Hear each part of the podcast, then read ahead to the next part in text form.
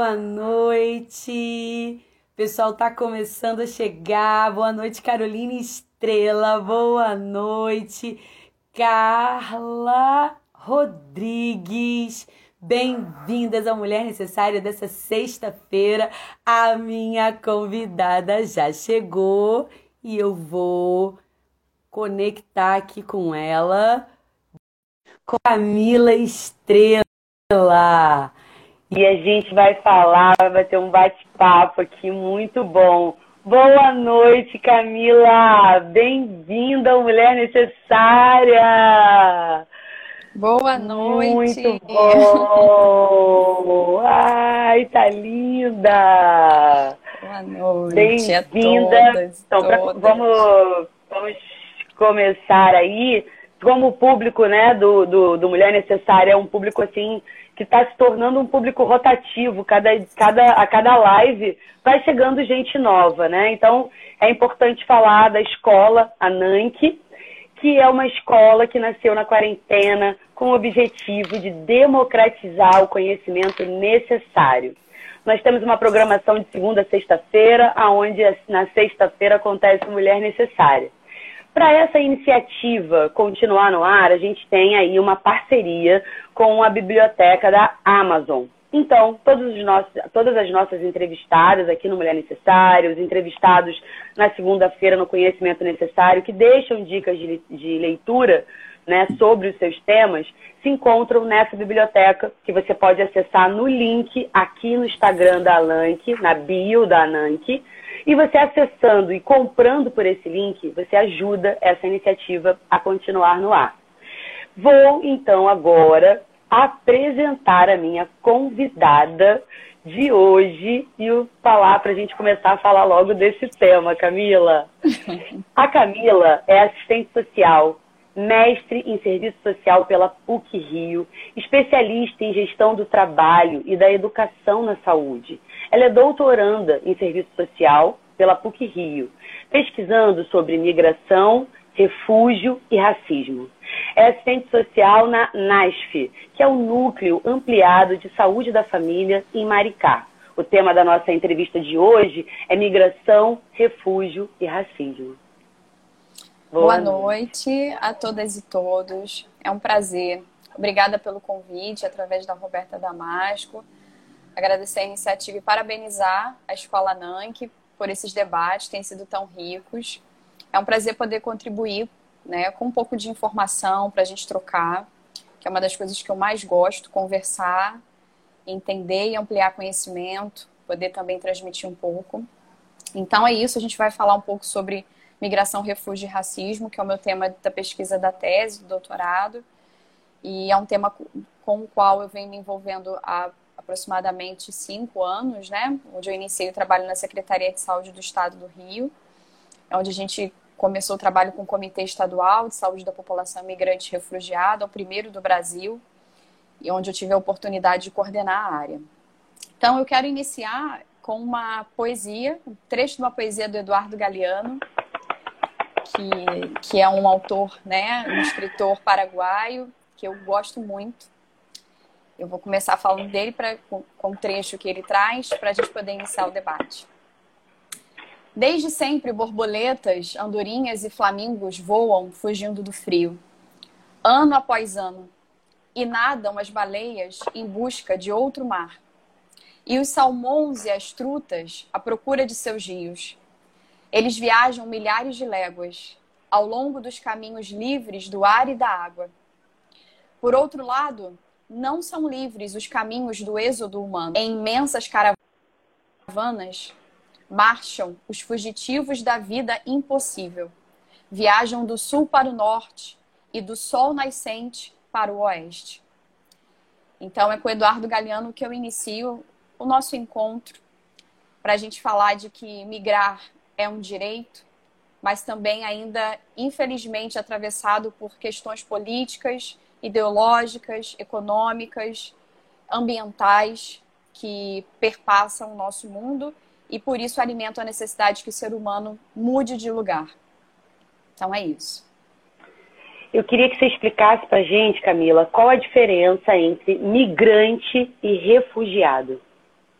É, são diferentes, são o tema de refúgio e migração é muito amplo, né? E existem inúmeras expressões utilizadas, né? Solicitantes de refúgio, apátridas, é, os refugiados, os migrantes, emigrantes, imigrantes, e cada um tem a sua, é, a sua, a sua explicação, o seu, o seu porquê de ser.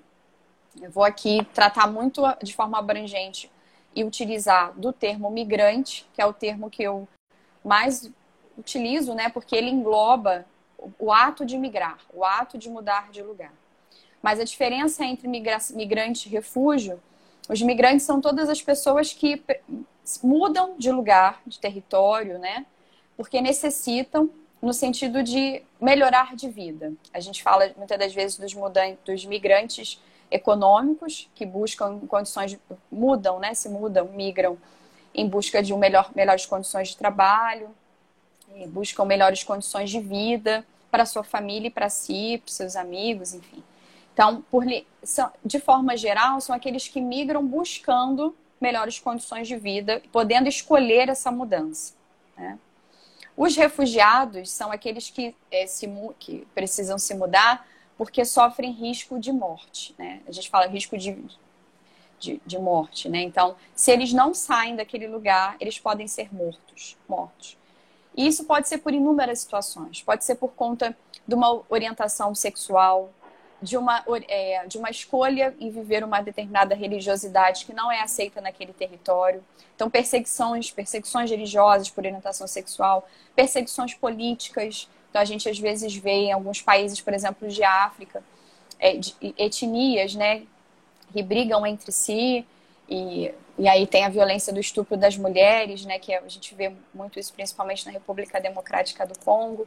E a gente também tem os refugi refugiados ambientais, que são as pessoas que precisam sair dos seus países por conta de algum desastre ambiental, como por exemplo foi no Haiti com o terremoto de 2010 que fez com que o fluxo migratório, emigratório, né, vindo para o Brasil, imigração, fosse muito grande. Então, emigrar é sair, são aqueles que saem do seu território de origem, e imigrar são os que entram, né?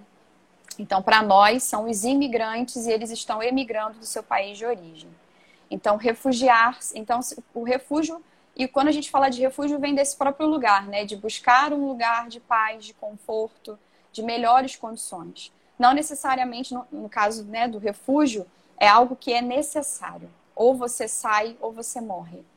Então, quando a gente pensa em refugiado, a gente pensa numa realidade de vida de ser arrancado desse lugar de origem, arrancado de sua terra, arrancado de suas raízes, das coisas mais simples, como o cheiro do almoço que a sua mãe fazia, o que você fazia, que você tomava, e ter que sair muitas das vezes com a roupa do corpo, como a gente já acompanha alguns casos, porque toda a sua família foi morta em conflito. Então, é isso, né? É, se debruçar sobre esse tema é ser sensível para entender que hoje, a gente conversando agora, nesse momento da live, tem milhares de pessoas se deslocando por necessidade de sobrevivência.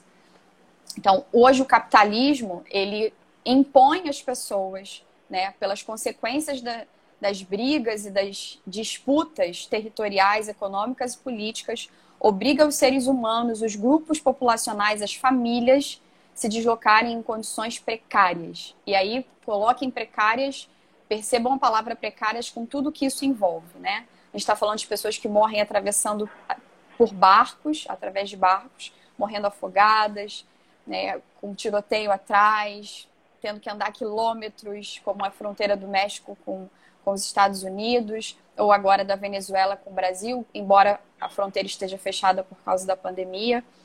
Então, é mergulhar no universo catastrófico, onde o próprio ser humano, nas suas relações sociais, constrói esse, essa catástrofe, né? É isso. Quais, quais são é, as principais leis brasileiras que baseiam o refúgio? É, a gente tem algumas leis, o Brasil é considerado um dos países é, mais maduros, assim, no sentido. É muito, é muito bem visto, né? No grupo de países que pensam refúgio, que recebem os refugiados. tem uma, um, é considerado um, é, um país com um conjunto de leis, não são muitas, né? São duas, mas um conjunto de orientações dessas leis é, de forma madura, receptiva, né? É, é ele, é, o Brasil é bastante bem visto no que diz respeito à legislação voltada para esse público. A gente tem uma lei que é a lei 9474, que foi de julho, 22 de julho de 97. Na verdade, ela é, atualizou né, o, o Estatuto dos Refugiados, que era de 1951, que foi dentro de um contexto bem reacionário e conservador né, do Brasil. E aí hoje a gente já tem a lei 13.445, de 24 de maio de 2017, que a gente chama da Lei de Migração. Então essa é a principal lei que nos rege hoje, você vê que ela é bem recente, 2017. E aí, hoje a gente está né, tá indo para 2021, mas para você ver como o Brasil precisou caminhar, e a gente vai falar um pouco dessa construção, dessa necessidade. Como que a gente via o migrante, que migrante é esse, as diferenças de cada um, dentro do nosso contexto de Brasil colônia, Brasil escravocrata, sistema escra escravagista, né? E dentro da lei de imigração, embora tenha tido muitos vetos na época da sua aprovação pelo Senado, eu queria destacar algumas, algumas partes que são muito importantes como ganho para esse público, né? Que é, que é no seu artigo 4 ela vai trazer a inviolabilidade do direito à vida, à liberdade, à igualdade, à segurança e à propriedade, o direito à educação pública, e é vedada a discriminação em razão da nacionalidade e da condição migratória, e a garantia do cumprimento de obrigações legais e contratuais trabalhistas e de aplicação de normas e proteção ao trabalhador sem discriminação em razão da nacionalidade e da condição migratória. Então, acho importante trazer esses pontos que a lei de imigração de 2017 ressaltam, porque a gente vê ainda muitos casos de xenofobia, a gente vê muitos casos de trabalho análogo à escravidão, né? Porque são pessoas que vêm em contexto linguístico outro, cultural outro, muitas das vezes não conseguem validar os seus diplomas e aí não conseguem trabalhar nas mesmas profissões que trabalhavam no seu país de origem.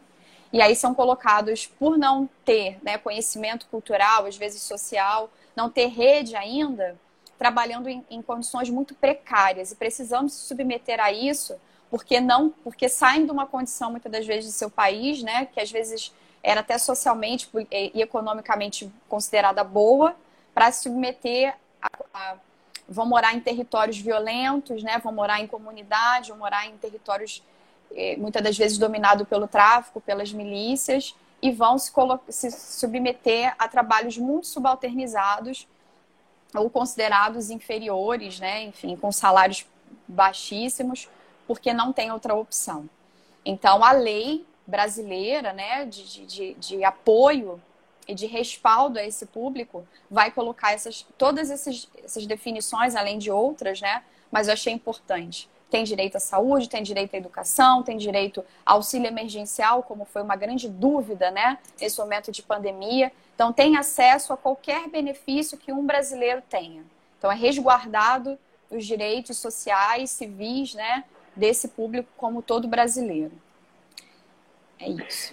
É, eu, eu, eu, eu vim acompanhando a fala, né? E, e dá uma, uma angústia no coração, né, Camila? Porque você vai falando e eu vou lembrando do, dos rostos dessas pessoas nas ruas, nesses lugares.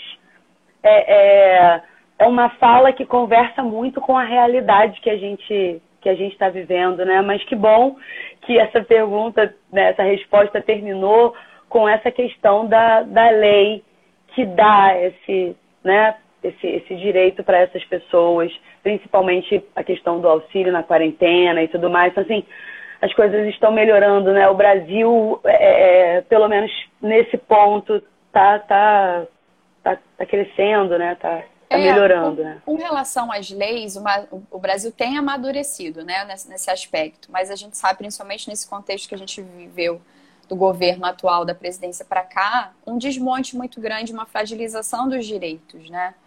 E aí, nessa contra-relação, na verdade, da desconstrução do, do avanço que a gente tem, quando na prática os valores conservadores, xenófobos, reacionários, né, muitas das vezes até fascistas, colocam essas pessoas numa situação de vulnerabilidade muito grande.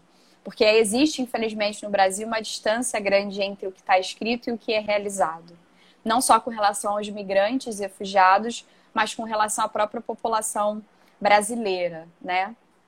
É. Sim, Estamos sim, amadurecendo, sim. tem pessoas muito competentes nesse processo, mas eu acho que ainda precisa circular muita informação, né? As crianças Sim. na escola, no campo da assistência social. É um, é um tema ainda muito desconhecido e aí peca-se por ignorância, né? Digamos assim. Mas é isso, estamos na luta, né? Que bom que a gente está em, em, caminhando, né? É, é como como está o panorama do fluxo migratório hoje no Brasil? É, por coincidência, ontem é, foi lançado né, o, o, relatório que se chama Tendências Globais da, do Acnur, que é o Alto Comissariado das Nações Unidas. Na verdade, são, são dois materiais que eu vou trazer. Né? Esse do Tendências Globais é, foi de junho de 2020, junho desse ano. Ele mostra um panorama que 79,5 milhões de pessoas encontram-se fora dos seus locais de origem. Né? Então, a gente está falando de quase 80 milhões de pessoas no mundo estão é, fora do seu lugar de origem, de onde nasceram, por motivos de perseguições, conflitos e violação de direitos humanos. E a gente não para para pensar sobre isso, né? É, o Ministério da Justiça e Segurança Pública, por meio do Departamento de Imigração da Secretaria Nacional de Justiça, junto com o Observatório das Migrações Internacionais, que é o OBMigra, quem quiser pesquisar mais é só dar uma olhada lá no OBMigra, que disponibiliza relatórios mensais sobre a questão da, da, da inserção no campo do, do trabalho né, da, da, população migrante, quem pesquisa sobre o tema, quem tiver curiosidade. É, eles lançaram relatórios que entre, dizendo que entre 2011 e 2019, 239.706 pessoas solicitaram refúgio em algum país. Né? Neste período, o reconhecimento da condição de refúgio concentrou-se nas seguintes nacionalidades: venezuelana, síria e congolesa. Então, no Brasil, essa é uma realidade do Brasil, a gente está falando de aproximadamente 240 mil pessoas pediram refúgio no Brasil entre os anos de 2011 e 2019, aí estando na vanguarda os venezuelanos por conta do processo político, que na verdade a gente tem muito pouca informação sobre a real condição da Venezuela. Né? A mídia brasileira ela não veicula verdadeiramente como a população está vivendo a desconstrução é, o tempo todo né, da política, da, do fazer economia, do fazer política na Venezuela. Teve há pouco tempo as eleições, né? a gente não tem acesso com riqueza de informações, com detalhe de informações sobre o processo da Venezuela. A gente ouve muitas críticas, né? mas na verdade a gente sabe que é um movimento que faz frente às, às ações é, neoliberais dos Estados Unidos, né? os tentáculos norte-americanos que estão no mundo inteiro. Então a Venezuela tem se colocado de forma firme, mas claro, e tem sofrido todos os embargos, todas as dificuldades para poder manter essa, essa muralha de resistência. Então, a gente tem, quando os venezuelanos chegam aqui, a gente tem milhares de discursos, né, de muita precarização no país, mas a gente também não consegue ter informação para se aprofundar do porquê exatamente estão acontecendo essas precarizações ou, e, e como pode ser também escolha de um povo, assim como foi de Cuba, viver esse momento de transição para algo realmente é, construído a partir do povo, com o povo e para o povo, né? Então, é, o fluxo migratório deixa a gente com, com, várias, com vários pontos de interrogação, porque exige de nós um movimento de olhar através né, do que chega para a gente. E no Brasil, depois da Venezuela, os países que mais receberam é, imigrantes foram Cuba, Haiti, Angola, China, Senegal e Síria. Então, esse é o panorama que a gente tem, resumidamente, né? Porque a gente tem várias fontes de informação. É, tem a OIM, sim. tem a Acnur, tem. Né, é sempre muito difícil. Tem a Polícia Federal, o site da Polícia Federal. São sempre muitas fontes de informação, nem sempre tão ricas, mas e difícil de fazer os cruzamentos. Mas aqui eu trouxe um, resumo mesmo, né, só para a gente ter noção das nacionalidades, dos números que eu achei importante. É, e, e enquanto você estava falando, né, é, é, é, muito emocionante, assim, enquanto professora de história, ver um país resistindo e, e, e, e enfim, criando uma nova história, né? Tipo, eu fico pensando os professores de história do, do, dos meus netos, talvez dos meus bisnetos, têm uma história diferente para contar da Venezuela, né? E quem sabe também uma história diferente para contar do Brasil, né? Porque a gente está passando por determinadas coisas que talvez sejam para a gente se entender enquanto povo, enquanto nação, né? Que eu acho que o pensamento colonizador nunca deixou a gente pensar desse jeito, né? E estão se abrindo brechas para se através, eu acho que é muito isso também, né, Camila? É, eu acho que o movimento migratório ele me ensina muito nessa possibilidade de construção de outras possibilidades de mundo, né? É, quando eu estou com eles, né, de várias nacionalidades, conversando, aprendendo, ouvindo, eu percebo como, literalmente, como o mundo é grande e cheio de pessoas incríveis e cheio de ideias de uma outra sociabilidade possível, né?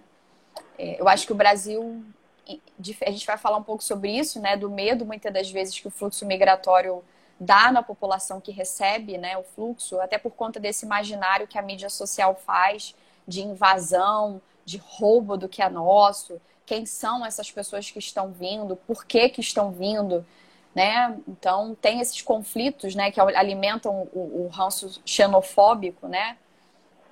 É, e é claro, a xenofobia muitas das vezes atrelada a determinados grupos específicos, ela não se dá de forma hegemônica para todos, né? A gente tem medo de um determinado grupo, e a gente vai falar disso, que tem a ver com a nossa história.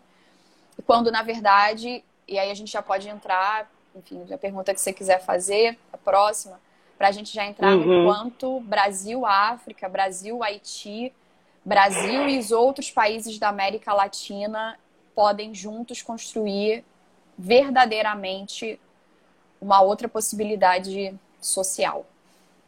Social no É, eu, eu quero saber. É, é, é isso é, é, é, bem emocionante, né? Eu quero saber qual a relação da, da migração europeia com as pessoas vindo, vindas da África é, para serem escravizadas no Brasil. Qual a relação né, da, que tem desse, desse fluxo migratório com, com essa história, né? É, eu trouxe aqui alguns dados, né? Para a gente, na verdade, eu vou fazer, tentar fazer uma retrospectiva histórica rápida, que na verdade conta séculos, né?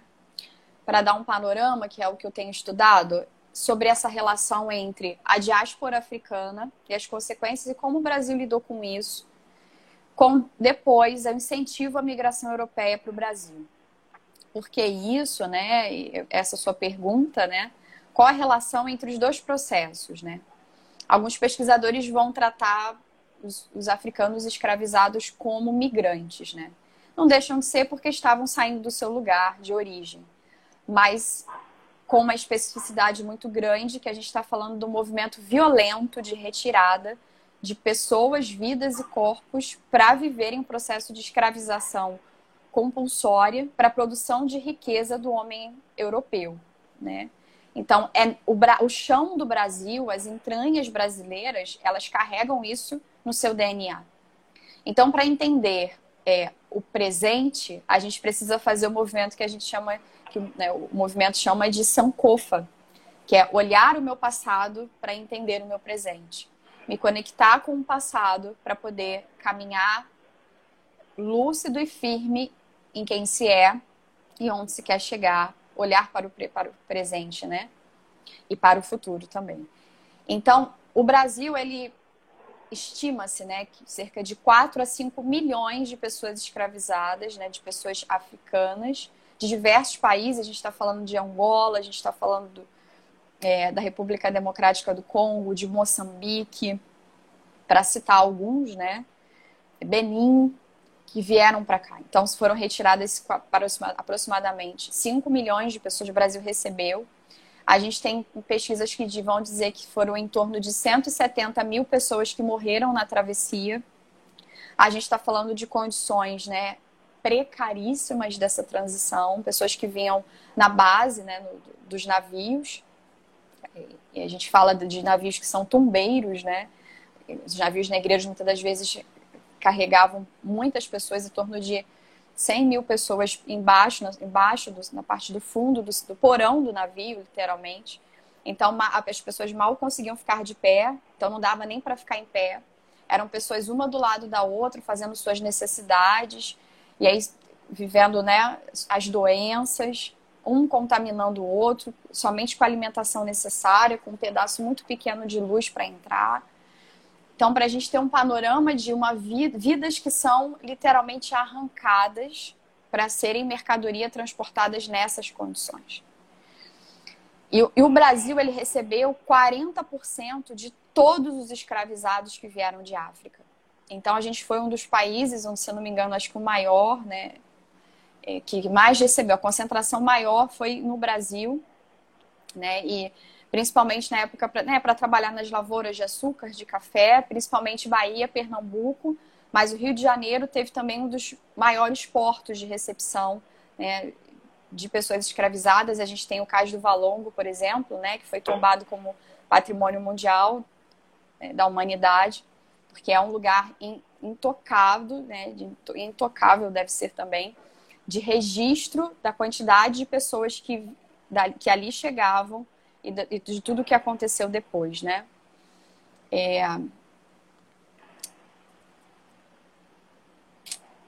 E a gente está falando de, de um contexto que, mesmo pós-abolição de 1888, é um contexto de número de pessoas muito significativo, né?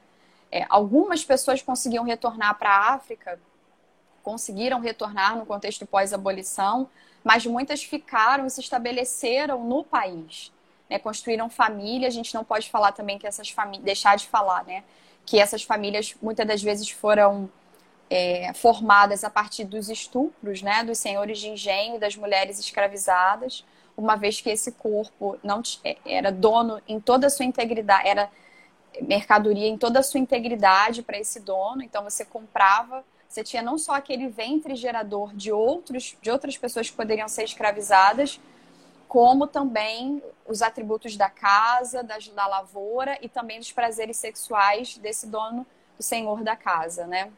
E do engenho. E aí a gente tem, né, para começar a falar dessa relação entre imigração europeia e, e, o conjunto de pessoas que estavam aqui de África, é, a gente tem uma colocação de Gilberto Freire, né, que em 1933 ele escreve o livro Casa Grande e Senzala, e ele vai cunhar, ele é um, um escritor que vai cunhar o termo, né, que é democracia racial. Que o Brasil vai dizer que vive essa democracia racial, dizendo que no Brasil não existe racismo, né? Que por conta da nossa miscigenação e por sermos todos misturados, o Brasil vive uma harmonia das relações. E, e isso vai ficar no ideário da formação brasileira, né, para justificar muitas das vezes a subalternização dos empregos, das condições de vida, da violência, de que o que os olhos não veem, né? O coração, os olhos não veem, o coração não sente, né? Então, não falar sobre racismo é alimentar o mito de que a gente vive de forma harmônica, de forma igualitária. E também queria destacar o papel da Igreja Católica, né? nesse processo de, de, de, manutenção e fortalecimento da escravidão. Né? Eu trouxe aqui alguns trechos de, de dois padres jesuítas. Ele fala: um padre em 1758 defendia que, nas fazendas, engenhos e lavras mineiras, a primeira hospedagem que lhes fazem logo que comprados é mandá-los açoitar rigorosamente, inculcando-lhes que só eles nasceram para competentemente dominar escravos e para serem por eles temidos e respeitados, e para que desde o princípio se façam e sejam bons. É, então, a igreja se colocava no lugar, a igreja católica, como poder de Estado, como força institucional, se colocava no lugar de alimentar é, não só o processo de escravização, mas consequentemente do, do tráfico negreiro, né? É, que depois, a partir de 1850, já vai perdendo força, mas mesmo assim, para manter os privilégios da burguesia e dos colonos, né, na época, dos, dos senhores né, coloniais, não era colonos, senhores das colônias, né, das terras, se mantinha essa necessidade, essa naturalização do processo de escravização de tornar esse corpo, manter esse corpo como mercadoria. Outro religioso jesuíta, que é o Jorge Bence, ele é, é mais um defensor da aplicação de castigos moderados. Então, uma fala de 1700. Haja açoites, haja correntes e grilhões, tudo a seu tempo, e com regra e moderação de vida, e vereis como em breve tempo fica domada a rebeldia dos servos, porque as prisões e açoites lhes abatem o orgulho e quebram os brios. Então a gente está falando de uma interpretação é, que, que é apagada né, de África, que África é um dos continentes, na verdade, onde ser humano, né, de acordo com os estudos científicos, é onde é, uma, é o berço da humanidade, onde é encontrado os primeiros vestígios de vida humana. É um, um, conjunto de países, cada um um universo inteiro de riqueza cultural, de riqueza de alimentos, de riqueza de terras, de expressões, de corpos, de música, é, de cores, né? É um lugar onde, um lugar, digo, no contexto geral, claro, porque África são Áfricas, né? A gente não pode falar de África como uma só. Onde o corpo fala, onde o corpo, a mente, o espírito, a religiosidade, a comida, tudo está ligado, nada se separa. E a gente tem essa riqueza toda é, transportada para um contexto de uma terra com uma vegetação muito rica, com uma fauna e uma flora, com rios de água doce e salgada, que é o Brasil, muito próximo né, do, do contexto territorial de África, com o que diz respeito à riqueza de, nesse sentido, né, natural, mas sob a lógica europeia de reprodução social. Uma lógica que subalterniza os de África, que explora, que escraviza, que produz uma religiosidade centrada numa ideia de pecado, numa ideia de é, consentimento do sofrimento e querer o sofrimento como pecado expiação dos pecados no próprio corpo para se alcançar a Deus. Então, é uma religiosidade, são religiosidades que se chocam, não só nos seus conceitos, mas na forma de vivenciar o mundo, de experimentar e se expressar no mundo. E, então, a gente está falando de inúmeras violências. A gente está falando de, um, de grupos de África que vieram não só para o apagamento, para a tentativa de apagamento de quem se era, mas também pra, pela imposição da violência do homem europeu em todo, em todos, em todo esse sentido, né? E aí, retomando essa, esse projeto de branqueamento, né, para a gente falar da, dos processos de, que o Brasil vai, vai, vai, é, vai vivenciar, né, vai receber.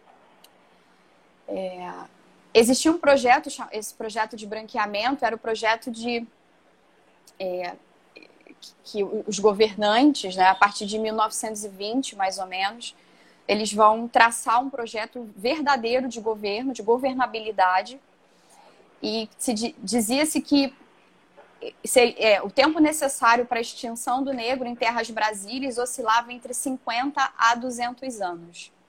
Então, se estimulava através de pesquisas científicas, principalmente com fontes inglesas, o Brasil exportou cientistas para estudarem, participarem de congressos internacionais, para importarem essa ideia do branqueamento com bases científicas de que de 50 a 200 anos o negro seria extinto do Brasil.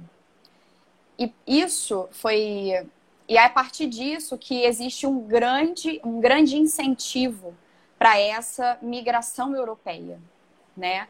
A princípio, a gente, a gente recebeu vários grupos, a gente recebeu os grupos chineses, por exemplo, mas logo depois começaram a, a ter uma seleção mais rigorosa de qual corpo o Brasil queria é, se identificar. Esse projeto ele teve uma grande, um, uma grande influência né, do, do, do Brasil sempre querer ser a Europa e o movimento da velha da Belle Époque parisiense, né? A gente pode ver também muitos traços do Rio de Janeiro dessa tentativa de ser Europa, de ser França. A gente vê a Rio Branco, né? O próprio é, o próprio teatro municipal que é igualzinho o Opéra de Paris, né? Então a arquitetura do Rio de Janeiro, né? O território do Rio de Janeiro sempre limpando o centro para poder colocar aparentemente o mais próximo para os turistas, né, de que aqui era um, era um pedacinho da Europa. E do lá, paralelo a isso, nessa limpeza, a gente tem um processo pós 1888. As pessoas anteriormente escravizadas não são acompanhadas por políticas do governo. Então elas são lançadas ao seu bel a, a, a vida, né, ao seu bel prazer a viver sem estrutura, sem suporte.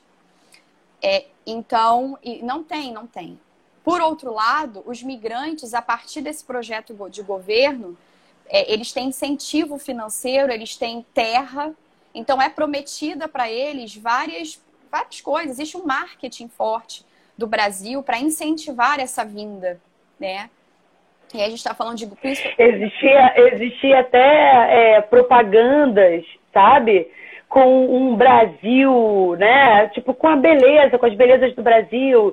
Então, assim, encantando de fato é, é, essa população a vir para cá que, ela, que, que eles teriam uma vida maravilhosa, né? Só que não. Eles também, assim, eles também foram enganados, né? É, quando chegaram aqui. Mas por outras questões que eu não vou entrar para a gente não se alongar e você poder continuar. Mas, assim, era praticamente irresistível. Venha morar no paraíso. Era isso. E principalmente nos contextos de pós-guerras, né? Pós-primeira, segunda guerra, que a Europa a Europa estava. É. O que você queria, né? A Europa estava é, com um quantitativo de, de pessoas excedentes, estava muito em frangalhos, né?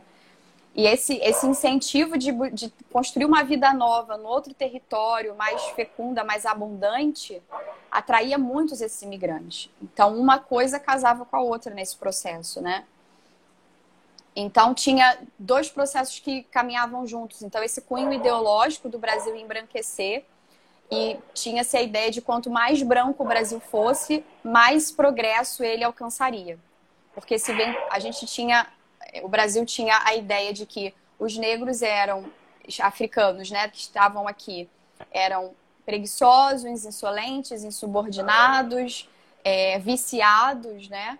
Então precisava desse, desses trabalhadores livres, é porque agora era um trabalho, era um trabalho livre, da experiência do trabalho livre que a Europa já vivia e que os africanos que estavam aqui, que se mantiveram aqui, não tinham, porque eles não tinham a experiência do trabalho livre ainda. Então se precisava desse, desse, desse grupo que tivesse essa experiência com brancos para que o Brasil virasse a página, simplesmente assim, era o projeto, né? A gente vira a página eles vêm, vão se começar a se relacionar com os, com os africanos que estão aqui. E aí, em breve, de 50 a 200 anos, o Brasil está branco e evoluído dentro do progresso, desenvolvido, né? Essa era a palavra. E por outro lado, tinha o momento do capitalismo mundial, né? A gente está falando do período que depois vem estourar com a Revolução Industrial, e tudo isso é um grande incentivo de crescimento do capitalismo e de necessidade de mão de obra para se construir o país e para desenvolver o país nos moldes europeus. Né? Então, se é o momento também de transição das lavouras, das, das, da, da, produção manufatureira, né? da, da, da produção com a terra, para se passar para uma produção industrial dentro da, perspectiva fabril industrial escala. em grande escala. E aí, só que aí também na contrapartida disso, tem os italianos ajudam muito no processo da construção dos sindicatos, porque eles trazem as, as, as experiências anarquistas né, de, de Itália e também contribuem para essa construção, para esse fortalecimento dos trabalhadores das fábricas, né, que eles estão vivendo na Itália também.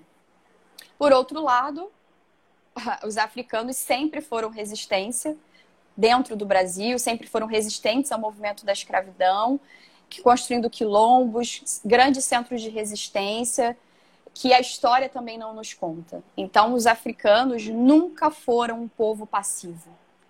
E isso é muito importante de destacar e de reafirmar, assim.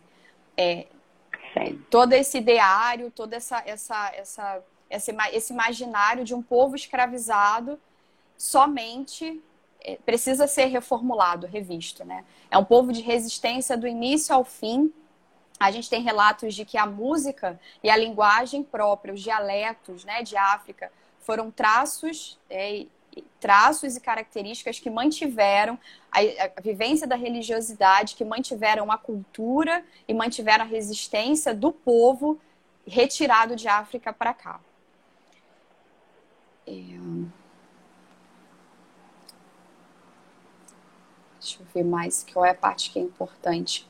E aí vinha, se incentivava-se muito que o perfil desse imigrante fosse um perfil de colono, né? Porque já que se era dada terras então, davam terras, pessoa que tivesse é, experiência com a terra. Então, experiência com a terra e logo depois foi dentro do processo das, das indústrias, né? Mas inicialmente se ofertavam terras, né? Então, ao invés de se utilizar, né, se empregar as pessoas que tinham sido escravizadas e que agora poderiam ser trabalhar, trabalhar no trabalho em condições de trabalhadores livres, se importa essa experiência essas pessoas, porque não era só os braços que estavam sendo é, solicitados nesse momento, estavam sendo solicitados braços e corpos brancos. Então, essa é a principal questão do, do, da, da, da, relação trabalhista brasileira, que a gente vai também repercutir até hoje, né? Perpassa, né? Que vai perpassando, parece até que é uma regra, Sim. né? Que tipo, a gente vem vendo que está que tá sendo quebrada, a gente vem vendo que muita coisa está mudando, muita coisa está melhorando, mas é, é, é, uma coisa que faz muito parte do cotidiano brasileiro, né? Será que eu não vou ser contratado por causa da minha cor?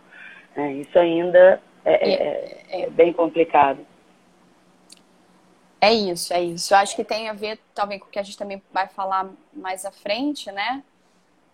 É, é, tipo, e, e, e, ainda, né? E ainda, porque é olhar para o passado, que você falou um pouquinho mais é, é no início da live, olhar para o passado para entender quem é você no presente, né? Que, e fazer justamente essa, esse desligamento. Eu acho que essas, essas informações, esse contexto que você está trazendo, ele é importante para a gente olhar para a gente agora e falar assim, quem sou eu agora, né? Eu não sou esse, esse, esse passado, eu sou outra pessoa e, e, e ver essa mudança acontecendo, é, é, ver mais pessoas pretas é, é, nas telas, mesmo que seja da internet, sabe? Falando, ensinando, ressignificando, para a gente ir a, a, é, aprendendo, entendendo. É óbvio que tem muita gente que não quer aprender e não quer entender, mas é, se posicionar, né? ocupar lugares, né? É, é, isso, isso vem acontecendo, né? Eu fiquei muito emocionada com, com o filme do, do Emicida que lançou no Netflix há pouco tempo, o Amarelo, onde ele fala dessa questão de ocupar o, o Teatro Municipal de, de São Paulo para fazer o show Amarelo, entendeu? Com a equipe dele é, predominantemente negra, né? E, e vai trazendo esse discurso que você é, explicou tão maravilhosamente até agora. É, ocupar, Eu queria que você falasse. Rapidinho, ocupar uhum. e retomar um espaço que foi retirado. É, é retomada. É. é retomar, porque na verdade sempre foi do povo negro o país, né? Porque se a gente pensa em donos, é uma coisa, porque quem rouba se, se autoproclama dono, né? O Brasil foi roubado dos índios, é, os povos de África foram roubados de África. E, na verdade, quem constrói, quem bota a mão para levantar o país é a população africana. Então, os descendentes né, desse povo são quem constrói o país. E mais do que isso, a gente precisa construir uma, uma identidade enquanto nação brasileira. Quem nós somos, quem nós queremos ser, a partir desse olhar do que a nossa história traz, né, do que a gente construiu enquanto história e olhar para onde a gente quer chegar. É isso. É, quanto, é, quanto mais eu vou é, é, entendendo o, o, racismo, né, porque é uma cebola, né? que tem várias facetas, quanto mais eu vou, vou, vou entendendo, eu vou entendendo essa necessidade de, de não sei se é pensa comigo, se é corrigir a história, se é ressignificar a história, se é entender a história como a gente nunca entendeu, porque quando a gente vai olhar para essas questões todas que você está levantando, existem muitos aspectos na nossa história que não são destacados, né? É, é, que, que não é para a gente aprender, que, que, que foram omitidos mesmo, e que quando entram na história é, fazem todo sentido. E a gente olha e a gente vai reconhecendo, e aí é, para no momento presente e fala assim, não, eu não, não sou mais isso, né? Não, não quero ser mais isso, não quero mais que é, é, é, é ser tratado assim, é, enfim, todas essas, essas, essas coisas, né? Assim, eu penso que tem que ser uma, um uma, uma mudança, uma correção. Acho que eu penso que tem que ser um despertar coletivo, né? Individual, é, concreto, materialmente falando, né, dentro das relações de distribuição de renda, de, de, de, de entrada de pessoas, mais pessoas negras nas universidades, ocupando lugares de poder, nas decisões políticas, na gestão das políticas públicas, mas a partir do momento, partindo da base de entendimento dessa construção, dessa outra construção social, desse, desse passado que precisa ser ressignificado.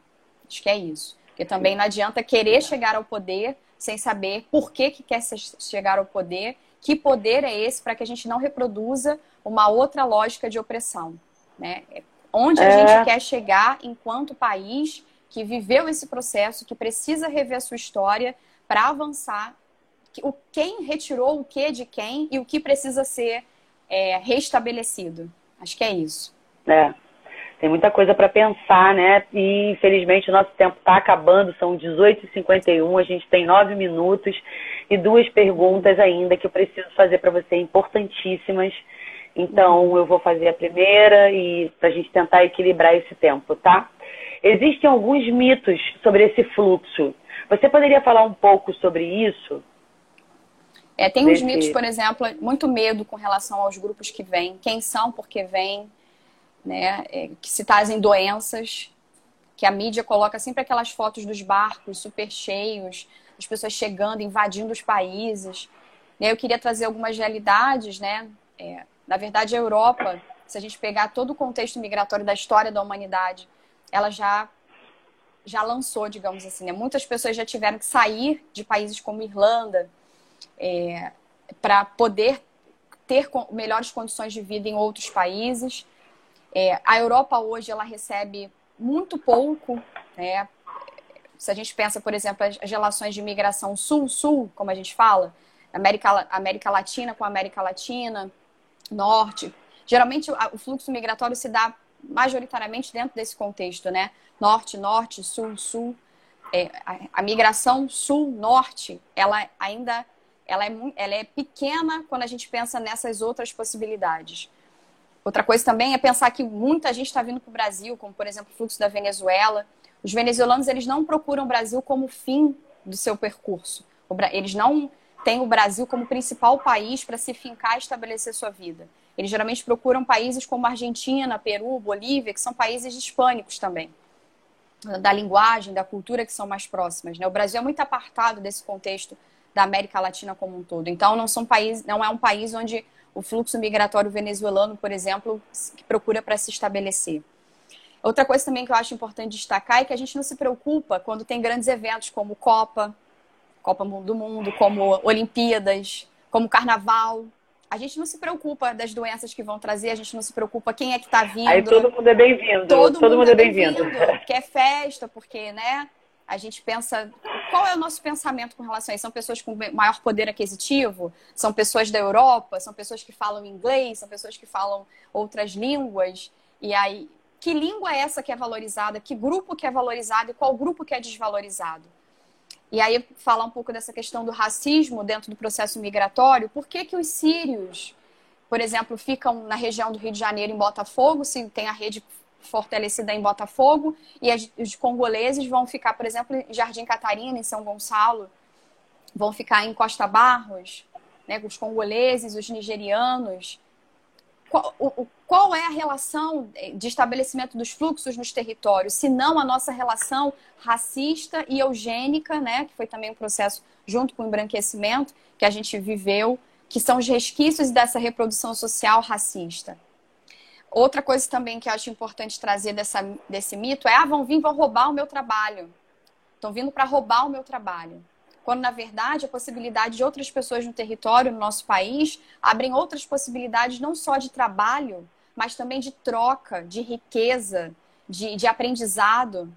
Então, e, ah, e outra, e, ah, como é que eles podem usufruir dos mesmos direitos que eu, que eu pago impostos? Então, eles vão ter acesso à educação, vão ter acesso à saúde e eu que estou pagando imposto. Quando, na verdade, que, os estudos mostram que o fluxo migratório aumenta a riqueza do país. Porque a partir do momento que as pessoas estão aqui comprando, trabalhando, produzindo, elas também estão contribuindo para os impostos e, e essa economia que roda, circula e se alimenta. Então, eles também são, passam a ser pessoas que estão contribuindo para o, o, o montante da riqueza que deve, que deve ser socialmente distribuída. Então, essa ideia xenofóbica de que eles vêm para roubar, para diminuir, para competir, não tem fundamento, né? Nenhum. E outra coisa também é por que, que eles estão aqui? Será que cometeram algum crime? Por que, que estão vindo para o Brasil? Isso é de uma ignorância absurda. Claro que a lei de refúgio, nenhuma outra lei vai isentar, né? A partir do momento que a pessoa cometeu qualquer crime no seu país de origem e vem para o Brasil, ela vai submeter as leis brasileiras com relação àquele crime. Né? Ou, se necessário for, dependendo das questões, será deportada. Mas a partir do momento que a pessoa está aqui no país, a, no, a nossa ideia de que a cometeu um crime está fugindo do crime que cometeu para vir para cá. Isso é, uma, isso é uma ideia que é muito forte ainda. Isso é, é, tem, é porque a gente desconhece os motivos pelos quais as pessoas precisam sair dos seus países. Desconhece o contexto de guerra da Síria, desconhece o contexto de guerras do Congo, da República Democrática do Congo, enfim, das políticas todas, né? Mas é, mas, é, mas é um desconhecimento absoluto até às vezes, né? É, é, é, por exemplo, teve já, já há bastante tempo, mas teve o Timor-Leste, que foi um massacre que o mundo não viu. As Isso. pessoas foram.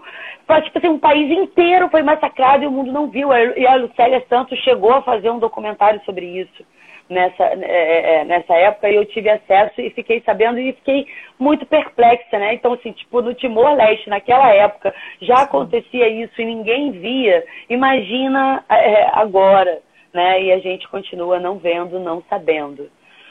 É, tinha uma, uma última pergunta, mas eu acho que vai, vai, não vai dar tempo e é uma uma pergunta bem bacana, né? Nessa questão do, do, sobre o Covid, como os, os migrantes estão passando por isso. Acho que vocês devem ter muitos dados aí. E aí eu deixo um convite, né, para o ano que vem. Esse é o, é o último Mulher Necessária de, de 2020. Um ano, assim, é, é, bem atípico, né? E está frente a mulheres tão potentes que passaram por aqui. Eu estou muito emocionada, sabe? Porque eu tive um presente com esse programa, sabe? De repente caiu no meu colo e, pô, você pode fazer? E aí eu, como sempre, né? Oba, oba, ah, posso.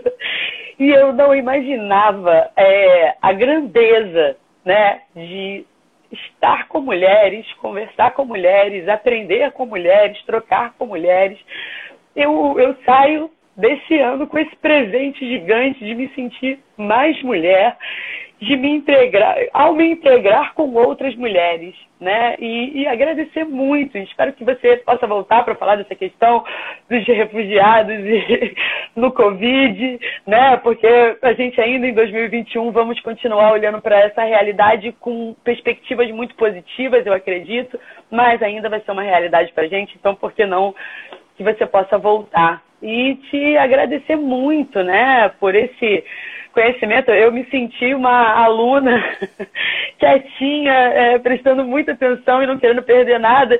Em alguns momentos da entrevista eu pensava assim, gratidão universo, porque vai ficar tudo gravado e eu vou poder assistir várias vezes. Como eu assisto as entrevistas das outras mulheres necessárias várias vezes. Gratidão, Camila. Obrigada mais uma vez pelo convite. Não sei se dá tempo, mas eu quero terminar com a poesia. o que é migrar. Migo para me achar quantas vezes eu precisar, para me perder e me encontrar, te conhecer e te esperar. Migo para ser, para viver e quando preciso para trabalhar. Vou migrando conceitos, encontros, sonhos, vivo pelo direito de desbravar. Quem me dera poder ir por aí sem regras, sem leis, pelos espaços a explorar. Queria ser motivada pelo sonho e não pelo desespero. Queria apenas simplesmente migrar. Contudo, ainda tenho barreiras, vivo presas a elas. Mas o meu coração não descansa, ele sempre quer voar. Somos onde vamos, indo num constante ímpeto de querer nos movimentar. Nasci num lugar, mas digo não às fronteiras. Quero para mim e para você ver os, ver os limites, todos, os, todos eles um dia se apagar. Que todos os limites sejam apagados, que a vida brote, seja fecunda. Muito obrigada, parabéns pelo quadro. Um ótimo ano para todos e todas. Muito axé, muito amor, muita luz. Muito obrigada. Ah, eu tinha esquecido que você sempre me faz chorar. Beijo. Um beijo, minha linda. Tchau, tchau. Tchau.